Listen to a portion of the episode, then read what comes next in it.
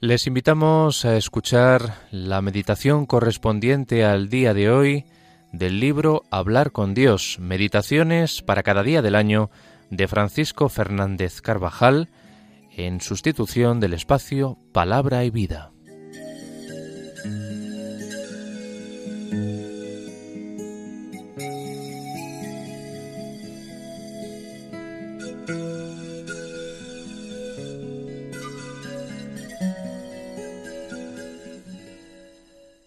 Martes de la trigésimo tercera semana del tiempo ordinario.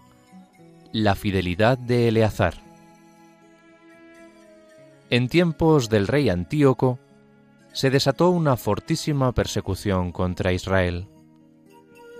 El templo fue profanado y en él se introdujo el culto a los dioses griegos en lugar de Yahvé.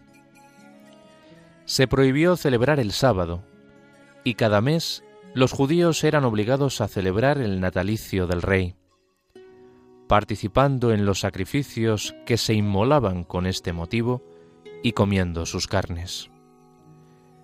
Eleazar, un anciano venerable de noventa años, se mantuvo fiel a la fe de sus padres y prefirió la muerte a tomar parte en estos sacrificios.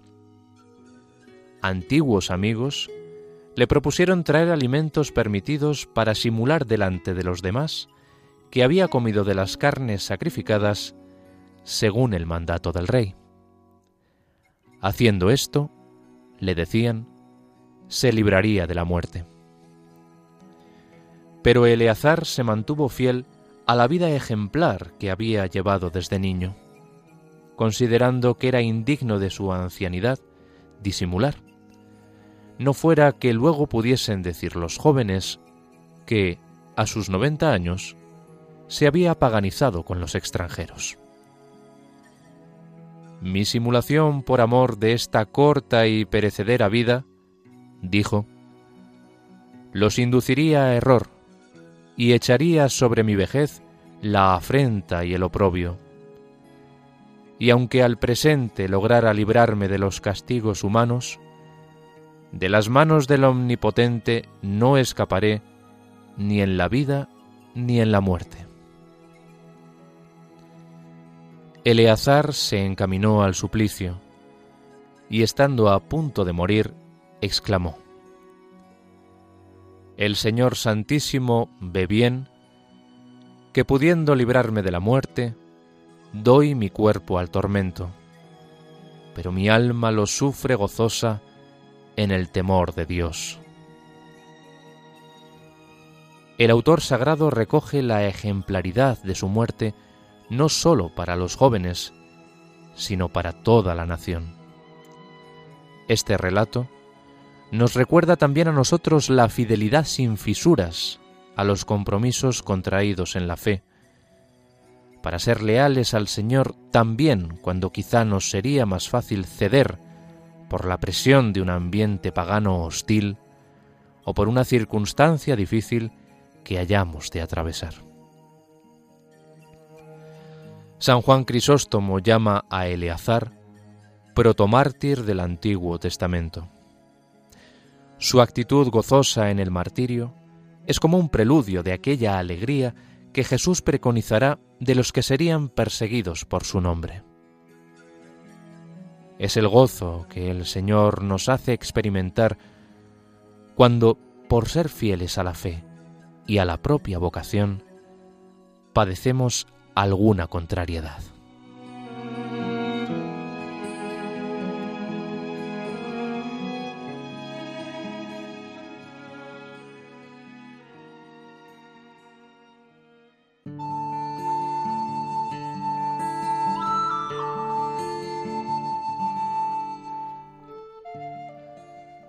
A los primeros cristianos se les designaba frecuentemente con el apelativo de fieles. Este término nace en momentos de dificultades externas, de persecuciones, de calumnias y de la presión de un ambiente pagano que trataba de imponer su manera de pensar y de vivir, muy opuesta a la doctrina del Maestro. Ser fieles era mantenerse firmes ante estos obstáculos externos. sé fiel hasta la muerte, se lee en el Apocalipsis, y yo te daré la corona de la vida. Esto se pide a los cristianos de todas las épocas. Sé fiel hasta la muerte. Ya antes advierte el apóstol, no temas por lo que vas a padecer. El diablo va a encarcelar a algunos de vosotros para que seáis tentados, y sufriréis tribulación por diez días. Eso es la vida, diez días, un poco de tiempo. Y no vamos a permanecer fieles si tuviéramos que sufrir alguna contradicción, muchas veces pequeña, alguna discriminación por ser cristianos que no se avergüenzan de serlo? ¿Nos vamos a avergonzar de nuestra fe, que tiene consecuencias prácticas en el modo de actuar, en las que muchos quizá no estén de acuerdo? Es fácil, recordaba el Papa Juan Pablo II, ser coherente por un día o algunos días difícil e importante es ser coherente toda la vida. Es fácil ser coherente a la hora de la exaltación, difícil serlo en la hora de la tribulación. Y sólo puede llamarse fidelidad una coherencia que dura toda la vida. A veces los obstáculos no llegan de fuera, sino de dentro.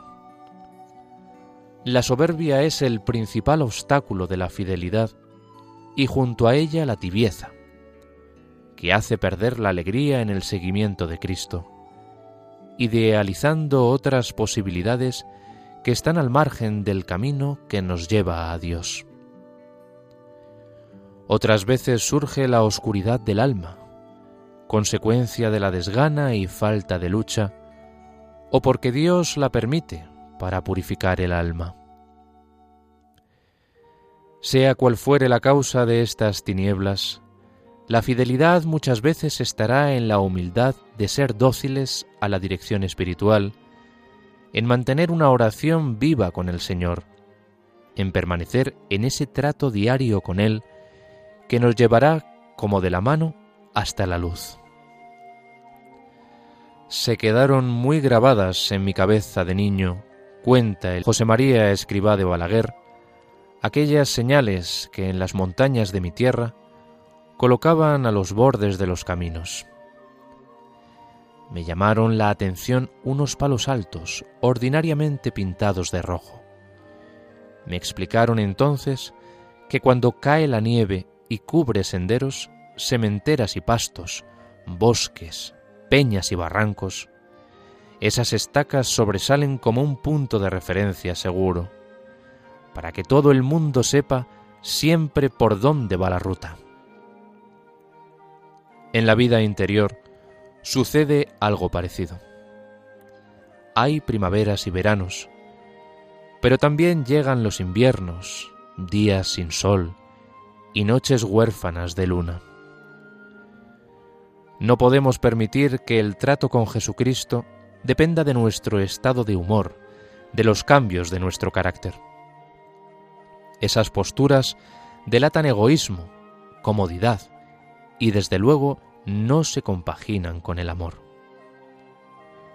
Por eso, en los momentos de nevada y de ventisca, unas prácticas piadosas sólidas, nada sentimentales, bien arraigadas y ajustadas a las circunstancias propias de cada uno, serán como esos palos pintados de rojo que continúan marcándonos el rumbo hasta que el Señor decida que brille de nuevo el sol, se derritan los hielos y el corazón vuelva a vibrar, encendido con un fuego que en realidad no estuvo apagado nunca fue sólo rescoldo oculto por la ceniza de una temporada de prueba, o de menos empeño, o de escaso sacrificio.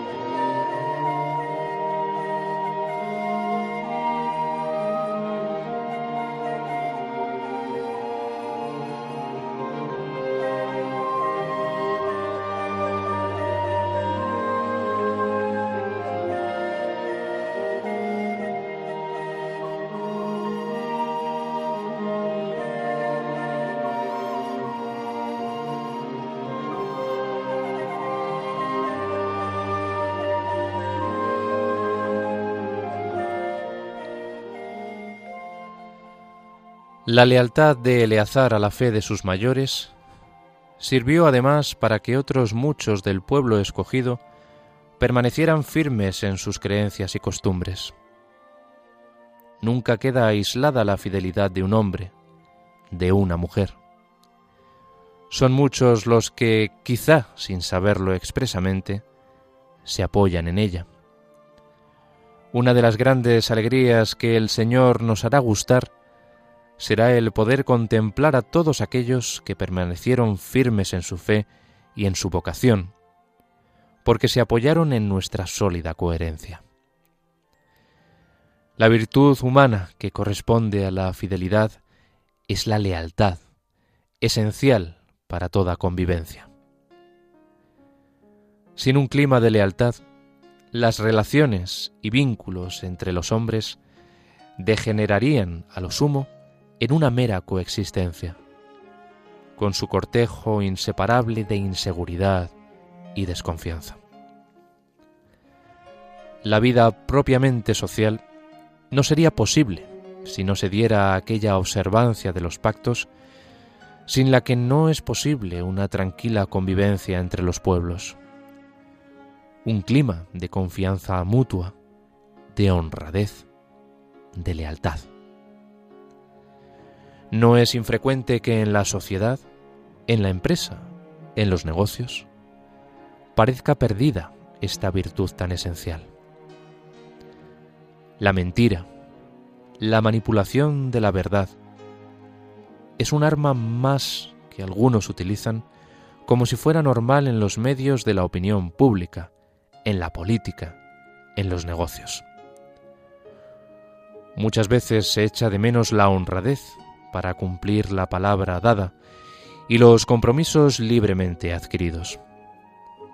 Es más, en ocasiones se comenta la infidelidad matrimonial como si los compromisos adquiridos delante de Dios y delante de los hombres tuvieran poco valor. Otros, con el fin de aumentar su disponibilidad económica o para satisfacer su ansia desordenada de placeres, de figurar en la vida social, incumplen sus deberes religiosos, familiares, sociales o profesionales, traicionando los compromisos más nobles y santos. En estos momentos urge que los cristianos, luz del mundo y sal de la tierra, procuremos ser ejemplo de fidelidad y de lealtad a los compromisos contraídos. San Agustín recordaba a los cristianos de su tiempo, el marido debe ser fiel a la mujer y la mujer al marido, y ambos a Dios. Los que habéis prometido continencia, cumplid lo prometido, puesto que no se os exigirá si no lo hubieseis prometido. Guardaos de hacer trampas en vuestros negocios, guardaos de la mentira y del perjurio. Son palabras que conservan plena actualidad. Perseverando, con la ayuda del Señor, en lo poco de cada día, lograremos oír al final de nuestra vida, con gozosísima dicha, aquellas palabras del Señor. Muy bien, siervo bueno y fiel, has sido fiel en lo poco, te constituiré sobre lo mucho. Entra en el gozo de tu Señor.